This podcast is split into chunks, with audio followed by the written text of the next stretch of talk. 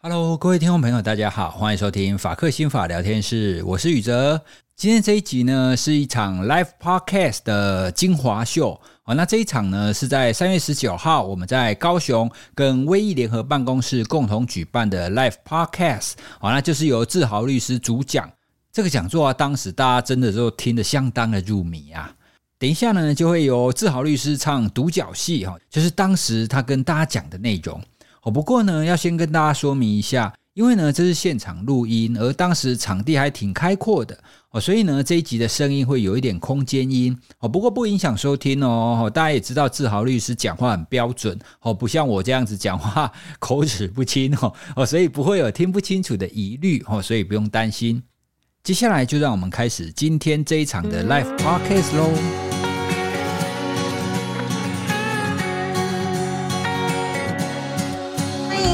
律师黄志豪，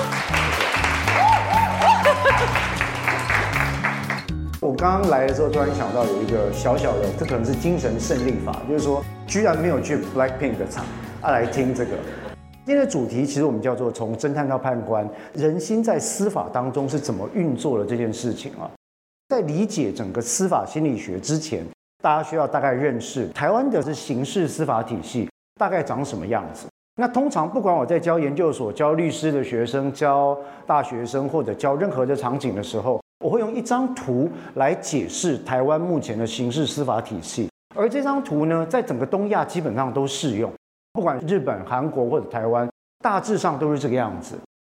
各位会看到这个地方有侦查，侦查就是警方或检方发觉有犯罪的可能性、有犯罪嫌疑事件的存在的时候。他就要发动侦查，来决定这件事情有没有可能构成犯罪，决定要不要起诉、移送侦办，啊，那把它移送到法院里面来进行审判。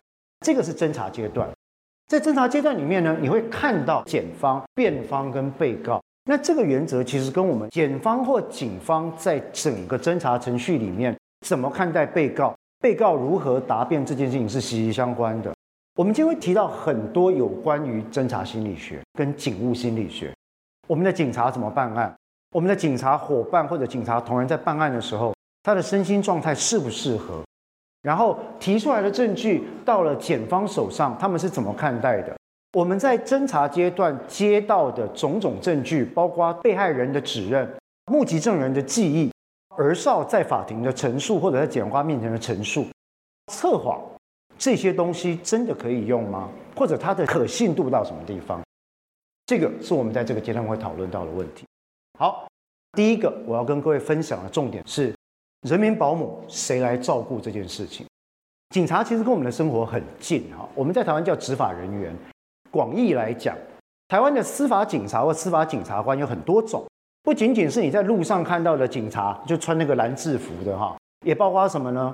包括宪兵、调查局。海巡，广义来说，他们是属于一种司法警察或司法检察官。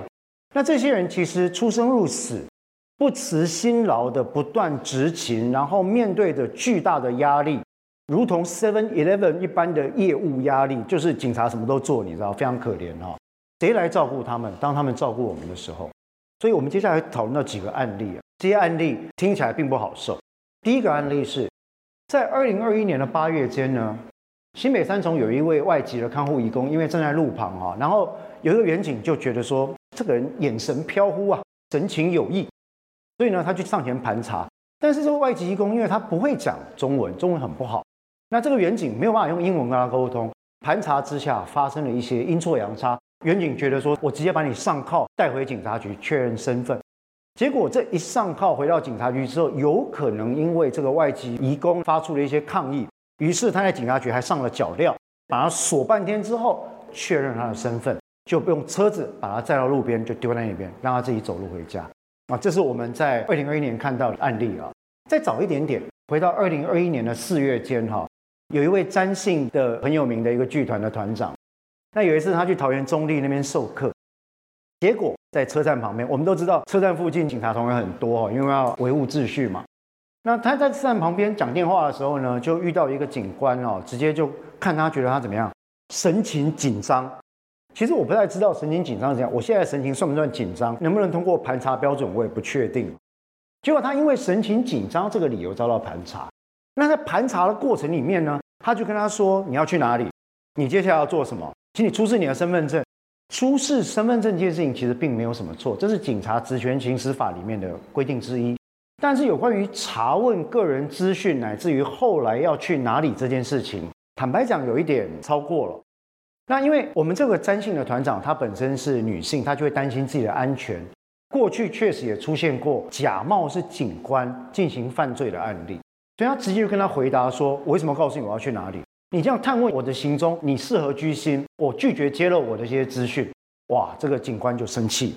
两个人在争执过程里面，这个团长好死不死冒出一句话：“哎，你很蠢哎！”当场依照妨碍公务罪被上铐逮捕送办，扭送回警局之后，就在那个地方，一直到下午移送检察署。一天的九个小时就全部被限制他的行动自由。那后来这个团长当然非常的非常的不舒服，于是他就上脸书揭露这个事情。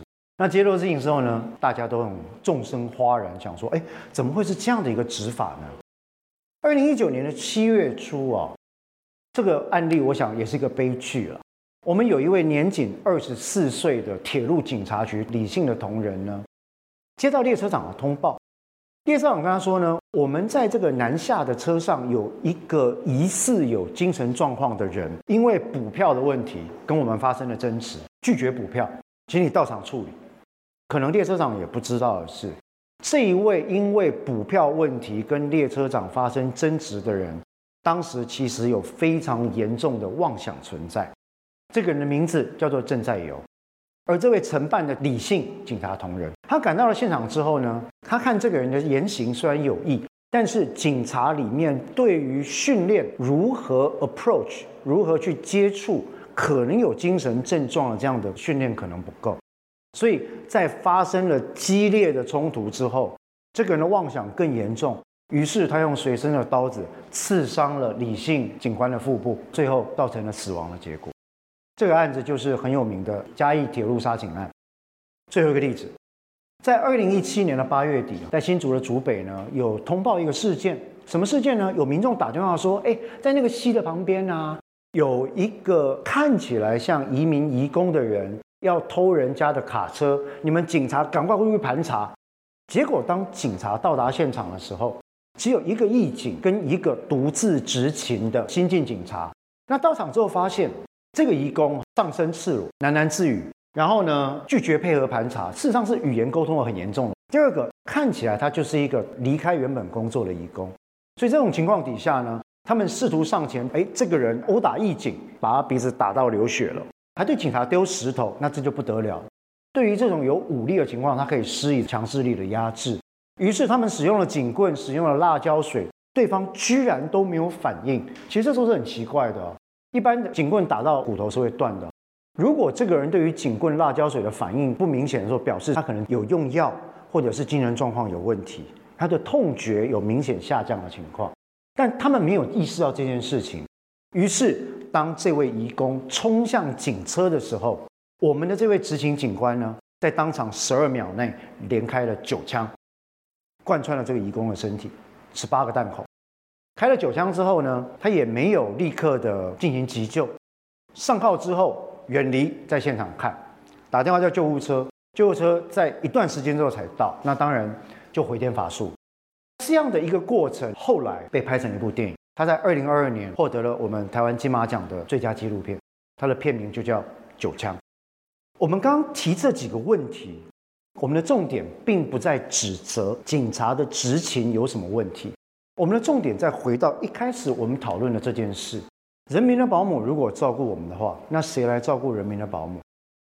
我们大家都知道，现在的警察执勤的范围基本上跟 Seven Eleven 的工作同仁没有两样，没有什么事情是各位不想找警察的，对不对？楼上太吵找警察，我还听过漏水也要找警察，隔壁邻居养猫吵到我找警察，然后邻居有争执找警察，楼下有人随便乱丢东西找警察。然后神色行踪可疑，找警察，警察没完没了，什么事都要找他，现在都很常见。问题是，新进的警察同仁以二十二岁、二十三岁左右从警察专科学校毕业，或者从警大毕业开始执勤，这些同仁他们有没有经过适合的职前评估？我们知道警察的勤务非常多样化。你到现场之前，他要使用警戒、借据、枪械等等，使用这些是有一定的知识要求、跟代价以及心理状态的要求。他们有没有经过职前的心理筛选评估？如果今天是第一线的员警，例如说身上会配枪、定期巡逻的，或者是我们叫 CID 刑事警察局的刑警，甚至他可能是快打部队。在第一线跟贩毒集团或者是犯罪集团直接抗争或者战斗的，那这些人有没有在台湾定期接受我们所谓的勤务适性评鉴？为什么要接受这个评鉴？因为这工作压力很大啊。如果各位的工作是每天要长达十二到十四个小时，排休不稳定。家庭关系不稳定，随时要使用枪械，在执勤的过程中，常常会觉得整个世界跟你执勤的对象充满了敌意，而且你的生命跟健康风险时时刻刻在受到威胁。至少你认为你受到威胁之下，你会养成一个什么样的对应机制来看待这个世界呢？在警察专科学校或者在警察大学里面教的这些东西，很多时候教的第一线应该是教到这些同仁。如何保全自己的性命？那问题来了，是什么样的状况会让这些警察同仁决定在第一线的时候，稍微有言语争执的时候就要上铐把人拖回去呢？我看的并不是执勤过当这件事，我看的是这位警察同仁当下的心理跟精神状态有没有需要帮助的地方。很可能因为执勤过程里面的压力太大，导致他的判断失灵。一旦有过度使用武力判断失灵的情况，就会从第一个案例慢慢的移向第四个案例。这是我们在讨论到警务跟公安心理学的时候最常需要讨论的问题。那第三个，我们刚刚有提到，执法人员在职场上也需要因应职场文化。那这个职场次文化也包括一个各位常常在戏剧里面看到的学长学弟制。老鸟讲的一定是对的吗？老鸟讲的一定是好的吗？如果今天你的 partner、你的搭档、你的老鸟、你的学长、你的上司给你不当的命令怎么办？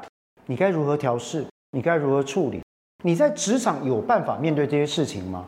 如果有的话，有没有可能让专业的心理精神卫生工作者早期介入？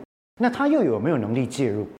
我提出来的每一个都是问题，但据我所知啊，至少在台湾还没有一个完整的机制来处理这些事情。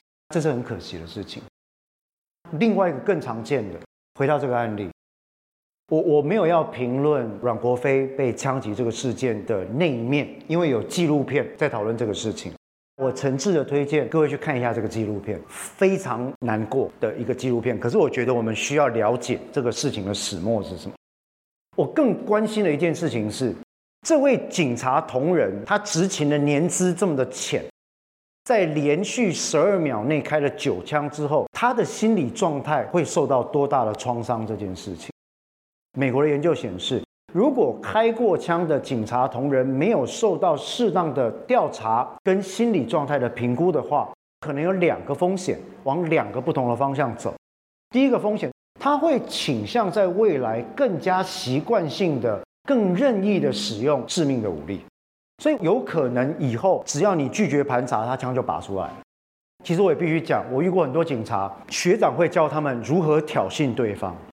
例如在新北也曾有警员执勤的时候，因为疑似看到被盘查的少年对他有很不屑的状况，他就会在他耳朵旁边讲说：“夸小，再看给你假枪技哦。”那对方当然就爆发嘛，他就把对方直接压制，踢他的头，然后拽回去。在这个职场文化里面，他们会教到如何让嫌疑犯或被告看起来更讨人厌这件事情。所以，当他们把密录器，警察胸口这个密录器哈，把密录器拿到检察官这边去的时候，通常检察官看到的只会是这个被告或嫌疑犯突然抓狂，作势扑向警察。但是警察讲了什么？听不到。事实上，我在职业这么多年，要调相关的影片的时候。很常出现没有声音的状况，非常的玄妙，我不知道为什么。但这些都是我们在讨论的过程里面会遇到的问题。所以开枪之后，一个方向是日后更容易开枪；第二个方向是什么？从此这位执勤的警官呢，得到了创伤后压力症候群，开始连接到什么？睡眠障碍、物质使用障碍，而因此导致他在家庭、个人跟职场的功能开始缓慢的下降。警察因为本身工作的压力已经足够的庞大。如果今天在面对自己开过枪，知道自己夺走了一条生命，然后再受到社会舆论的检讨，这一种舆论对立的激化，某程度他更没有办法很完整的去看待这个事情。因为当对立、当立场被对立跟激化之后，如果不是认为自己的罪疚感很深，他就只能认为我是个完整的被害者，都是对方的错。但事实上，这个事情有很多的角度可以检讨，这两种走向。对于一个警察同仁的身心健康，以及对于我们，也就是可能接受这位警察同仁服务的对象，其实都有一定程度的风险存在。最后一个问题，房间里的大象，各位如果去找内政部警政署的相关资料，你不会看到任何的文章、脸书的媒体、内部的公报、对外的文宣讨论任何跟警察勤务表现相关的压力因子。他只会强调我们的警察很辛苦，我们的警察很可怜。可是怎么辛苦怎么可怜？他很怕你知道说，其实有很多的警察同仁也出现了物质滥用的问题，酒精，包括合法的药物使用成瘾，婚姻跟家庭的状况开始出现不顺遂，个人出现了高度的自杀风险，有睡眠障碍，有焦虑症，有认知障碍，甚至出现了忧郁症的症状。这些东西都是跟执法人员在执法过程中所会遇到的问题息息相关。那我们今天讨论这些问题的重点，并不在于说要去一味的支持警察，或者一味的去抨击警察，不是的。警务、司法、公安心理学的重点在于有没有一个科学的手段跟方法，可以帮助我们比较理性的去看待这件事情，并且提出解方。那我认为是有的，只是。包括我自己认识在警察专科学校里面的心理师朋友传过来反应，都是说，以目前的情况来看，这些议题都不是我们内政部警政署的长官们太关心的事情，因为他们有很多的绩效，有很多的专案。你如果有警察朋友，你只要讲到专案两个字啊，他就咬牙切齿。他说：“我不要加薪，你帮我把专案绩效拿掉就好。”我会邀请各位有机会的话，也可以访谈一下你认识的警察同仁。听一听他们的心路历程，应该会有很多资讯可以跟你分享。那所以，我们的警察在压力这么大的情况底下，我们能够给他们的心理跟精神方面的支持，却落后了欧美三十年不等。那我觉得这个是真正需要帮他们做的。这个是我们讨论到警务跟公安心理学重要议题的第一个部分。第二个，进入侦查之后，就开始进入什么阶段？收集证据的阶段。很多时候，你就会发现。在这个阶段的主要角色有三种职务：检察官、警察跟律师，也就是辩护人。我知道大家只要听到犯罪心理学或者是犯罪剖绘、犯罪侧写，大家就会觉得说啊，神乎其技，神乎其技哈。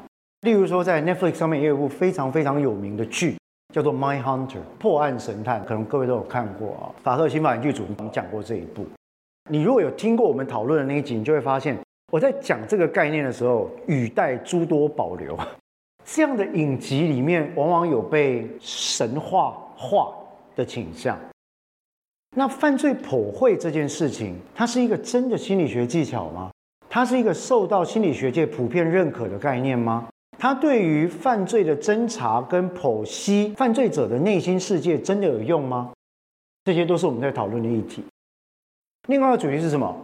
二零一九年的 Netflix 里面曾经出过另外一部可能不是很受大家瞩目或者是欣赏的短影集吧，我记得集数没有很多哈，叫做 When They See Us，别人眼中的我们。他在讲什么？纽约的中央公园五人组案 Central Park Five 这个案子，在一九八九年的春天呢，有一位女性哦，她其实是一个银行的工作人员，当她在纽约的中央公园慢跑的时候，突然遭到了袭击、性侵害。被殴打脑部，大量出血，几乎当场死亡，但后来奇迹似的存活了下来。但是当他被送去急救之后，醒过来之后，发现了一个严重的问题，就是他得了回溯性失忆症，因为严重脑震荡的缘故。也就是说，他没有办法记得攻击他的人到底是谁。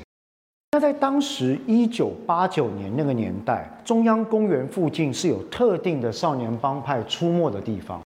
那当然嘛，各地的政客都是一样哈。市长听闻之下立刻震怒，怎么可以有这种事，对不对？所以立刻就说限时警察三十六小时之给我破案。这个在台湾也很常听到，首长震怒，限时破案。限时破案呢，警察就要想办法，就会回归到前面的状况。好，你要限时破案，我就给你限时破案。于是很快的时间之内，这些警察就四处出动，很快就抓来了六名在十四到十六岁之间的少年。这些少年呢，疑似都曾经出现在纽约中央公园附近。但是各位知道中央公园有多大吗？非常非常巨大的一个区域啊。这些少年呢，有的是曾经被看过在上学或放学的时候经过中央公园，有的是被认为跟当地的少年帮派有所联系。但这些少年有一个特色，肤色全部都是黑人或拉丁美洲裔，没有一个白人。满十六岁的只有一个哦，其他人都未满十六岁哦。在法律上他们是未成年人，对不对？所以理论上来讲，在进行侦讯的时候，一定要有父母或者是律师在场陪同吗？即便在这样的情况之下呢，这五个人被进行所谓的隔离讯问，五个人被分开来了。但是他们警官所使用的侦讯方法有相当的巧思，这五个房间是可以听到隔壁房间的动静，例如说，他可以听到来自隔壁房间的哀嚎。第二个会出现典型的黑脸白脸策略，会跟你讲说，其实这事情没有你想那么严重。你配合我们签了这个自白书，很快就可以出去了，好不好？那如果不是你做的，没有关系，检察官跟法官会还你一个清白。这个话术在台湾也非常常用。果不其然，很快的，这几位十四到十六岁的少年，其中有三组是父母亲在场陪同哦。你以为他的父母亲会跟他说：“哎，不要讲话，等律师来再讲话吗？”没有，他们的父母亲跟台湾的父母亲做了一模一样的事情。爸爸妈妈就开始劝，赶快认错，那这样才能获得从轻处遇的机会。结果变成爸妈来跟警官一起劝孩子赶快签自白书。最后六个人签出了六份内容完全一样的自白书，有没有很神？为什么内容会完全一样？检察官后来起诉的时候就说啊，各位陪审团的团员，各位国民法官，为什么他们六个人签的自白书都一样？因为他们一起做的啊，所以犯罪细节记得都一样嘛。很快的，陪审团买单了。这六个人以大人的身份受审，各被判了十年到十五年不等的徒刑。但是各位要知道，第一个，在场没有目击证人的证词；第二个，本案的 DNA 证据是有的，但是跟这六个人比对是不吻合的状态。那他们怎么解释这件事呢？检官的解释方法很简单，其实还有其他共犯，但正好那个人没被抓到。我们先抓到这六个人，先处理这六个人。于是这六个人很快就被判了刑，最轻的到五年，最重的超到十五年。一直到二零零二年，十一二年之后，有一个在监狱当中的拉丁裔 Reyes 先生呢，受到牧师的感召，才整个招供自白说啊，其实你知道十几年前那个案子哈，那几个小孩很衰啊，这个案子是我干的，也没有什么共犯，就我一个人做的。果不其然，他们的律师知道这个消息之后，拿来先确认他的证述，接下来就问他说：“那你愿不愿意跟我们验一下 DNA？我们拿来跟他做比对。”一验之下，就跟当年的 DNA 证据吻。于是他们拿到了再审的机会，这个案子才被整个真相大白。像这样的案件，在台湾有没有？在台湾没有任何证据就起诉、定罪、判死刑，坐了十九、十八年的牢的案子，就是谢志宏案。我们在二零一八年平反的案子，这个案子发生在二十年前。当年的谢志宏只是一个十八岁的年轻人。但凡会涉入刑事案件的年轻人都有一个特色，那就是一般人看起来不是很喜欢那种年轻人。通常对这种人描述是哦，什么居无定所啦，不务正业啦，神情倨傲啦，然后在什么非正当的时间出游啦，游手好闲啦，然后不是从事正当行业。当时的阿红是一个厨师学徒。有一天晚上，他在从这个学徒的这个轮班结束，大概十点多，他打电话给第一次先前见过一面的一个人，姓郭。他们现在没有什么夜冲夜唱了，那就夜游了。几郎开起台欧多拜，就在归仁保安一带骑来骑去，骑来骑去。那你就说，为什么有人会跟不认识的人第一个晚上就一人一台欧多拜，然后骑来骑去呢？人的行为真的很难预料，对不对？但他们确实这样做了。后来在路上经过保安宫附近的 Seven，看到有一个女孩子站在前面。阿红是一个腼腆的人，但是这个郭先生看到了就上前搭讪，我就问说：“哎，你要不要上来跟我们一起兜风？”就这个女生还答应了，因为等她男朋友，男朋友没来。答应之后，就发生了接下来一连串不幸的事件。郭先生呢，先是跟上车的女性发生了口角，随后拿出了刀子威胁她，载她到郭先生的新家，对她进行强制性交。强制性交之后，后来呢，要求这个女性做他的女朋友，在车上的过程里面又发生口角，那这个女性这时候就发生更大的不愿意，就发生，于是他直接把这个女性载到当时在归仁附近的墓园，然后就动手杀了他。有一个很有趣的问题，对法官和检察官来讲是判断谢志宏有罪的因素，在这整个过程里面，从骑机车搭讪。让 A 女上车到郭先生的新家去性侵 A 女，到明度受源，到对被害人实施杀人的行为，乃至于到凌晨接近四点的时候，我觉得出来孙残罪的老阿伯也被这个郭先生杀掉。在这过程里面，谢志宏都没有离开，也没有报警，也没有阻止。于是，在这个案件来回更审七次的过程里面，有一次法官就讲了真心话，他说。对了，谢志宏，这个案子是没有你涉案的证据了。那你要不要回答我一个问题？如果人不是你杀的，为什么你不报案？你不阻止？你不逃跑？事后你回到家，你有报案吗？没有啊。当场你有阻止他吗？没有啊。他杀第一个人的时候，他在楼上强制性交那位女性的时候，你有跑去报案或阻止他吗？没有啊。你在做什么？你在楼下抽烟等他。你这不是共犯？什么叫共犯？法官的心态或者检察官的心态，听起来也不是完全没有道理哈。各位，如果日后你们进入到国民法官法庭，这种案子就是你们要审的案子，最轻本刑十年以上有死亡结果的案件。既然法官觉得很有道理，很快就判了有罪。来回的情况里面，曾经有台南地院的法官觉得不对，这个案子没有证据，我不能判有罪。所以在发回更审的过程里面，有一次法官说应该判无罪。但很快的，到高院之后，很快又被撤销，又继续改判。于是后来两个人以强制性交、杀人的罪名被判了死刑定谳。更麻烦的问题是一开始，当谢志宏到了台南的归仁分局的时候，在录口供的过程里面呢，他给了自白，但是呢，给的时候是律师不在的时候。等律师到的时候，谢志宏跟律师讲说：“我刚刚不是自愿的，我被刑求，找不到伤。”但律师一到的时候，他确实立刻改了他的讲法。但是我们在实务工作的人都知道，只要你翻供，一定死得更难看。果不其然，翻供这件事情呢，也成为法官对他不利认知的重点之一。另外一件事，他的这个共同被告从头就咬死他，而且一路的故事变得非常厉害。从一开始，谢志宏是跟在我后面，他只刺了几刀，到后来变成。他是因为看到那个女生跟我变男女朋友，他心生不忿，所以他教我怎么刺，大部分都是他刺的，他还示范给我看。在刺杀这位老农的时候，是谢志宏的主意。这故事其实变了很多个版本，但法官认为呢，这位共同被告讲得非常可采。有趣的是，鉴定报告显示，这个人郭先生跟谢先生他们的人格，一个正好是非常强而有力的主导性人格。而另外一个呢，是依赖性的人格，两个人形成一种非常奇怪的组合。但无论如何，对方的证词对他非常不利。好，那怎么办呢？警官就会跟谢志宏讲说：啊，既然你说不是你做，要不测谎吗？如果有一天你面对这个窘境的时候，请记得测谎这件事情。台语有句话讲得很好哈，有功无信，怕跑爱鬼。如果你测过关了，是不能用的；如果你测没过关，是可以用的。了解吗？你不知道刑事司法怎么运作，不要测。测谎结果是什么？我们调来的录影带又没有声音，只有四十分钟的影像。影像显示什么呢？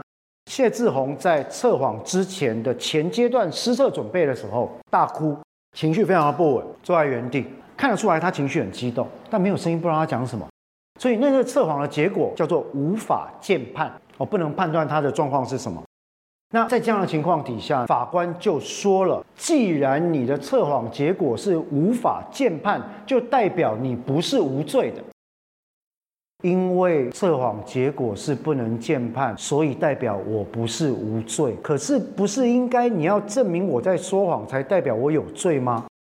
这是我会想到的问题。这好像也是阿红想到的问题，大家不知道该怎么讲。当时他的律师也不知道该怎么讲，所以这个案子很快判了死刑，坐了十八年的牢，一直到前几年我们才把这个案子平反。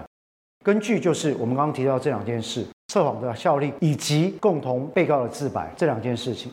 那在我们讨论这些事情的过程里面，我们要讨论的其实就是在侦查心理学里面非常常出现的议题。第一件事情就是我们提到的犯罪剖绘或行为证据分析这件事情，大家都对这件很着迷哦。但是所谓的犯罪剖绘这件事情，各位必须要知道。其实呢，对我们来说，它像是直性访谈的几率远远高过于它作为一个科学被认可的几率，至少在目前是这样。用白话讲就是，其实所谓的 criminal profiling，不管你看的是什么韩剧《信号》啦，还是什么福尔摩斯啊，还是破案神探啦，还是什么犯罪心理 criminal mind。每一部影集告诉你的犯罪剖绘，它的状况跟现实相去甚远。那犯罪剖绘真的完全没有可信度吗？也不是。犯罪剖绘这个技巧，第一个有它的限制存在。对于一般犯罪来讲，犯罪剖绘的显著性很低，相关性很低，也就是用途不大。它对于三种犯罪可能比较有效。第一种是性侵害类型的犯罪，第二种是连续的杀人事件。第三种是连续类型的纵火或者放置炸弹事件，所以各位看到哈，在美国使用犯罪普惠的技巧来进行侦查最多的情况都是什么？连续杀人事件。为什么呢？因为在犯罪普惠的历程，透过被害者所堆叠起来的证据，比较能够判断犯罪手法跟行为特征。但是这个代价是，它是用被害者的尸体堆叠出来的。例如说，我们在看美国像山姆之子案、像 Ted Bundy 泰德邦迪案，非常非常多的案子，他们都会不断的去讨论说，这个人用这样子的犯罪手法，对于这个被害者的尸体做了这些特殊但是不必要的处理，他一定有他的理由，而这个理由应该跟他的幼年发展、身心状况、受虐状态，乃至于后来的成人养成。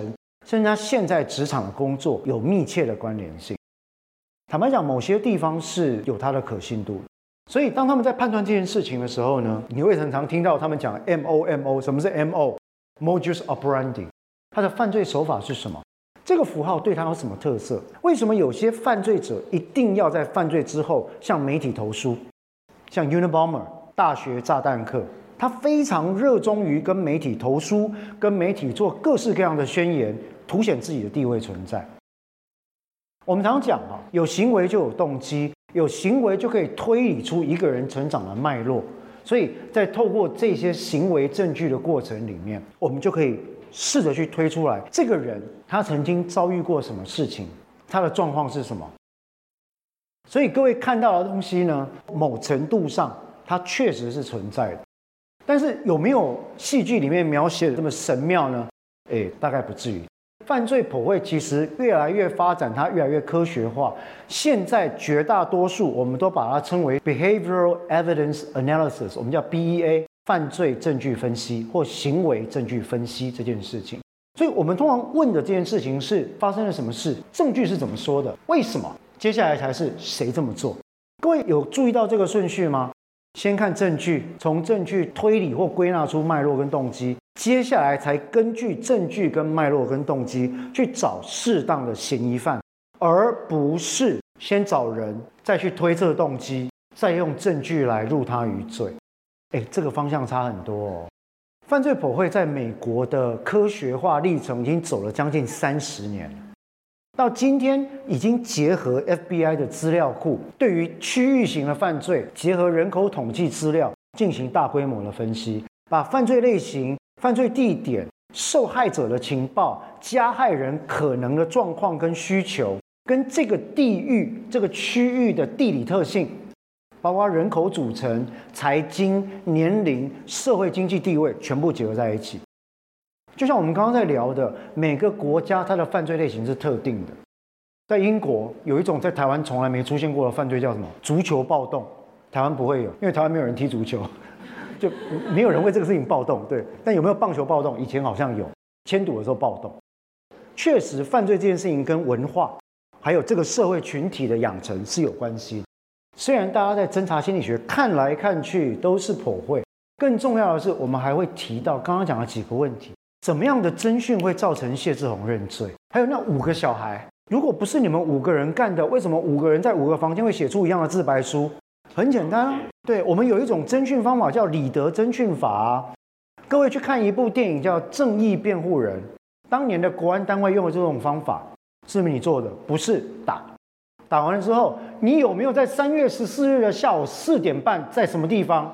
没有打，有可以。你在四点半那个地方做了什么事？我跟朋友碰面打。你是不是跟朋友聚众讨论共产党的书籍？对，这就是什么？诱导询问，透过在资讯里面把问题喂给你，让你做出承认的答案。你可能觉得很陌生，事实上我们在家庭里面很常用。大宝，盘子是你打破的，这就是诱导询问啊。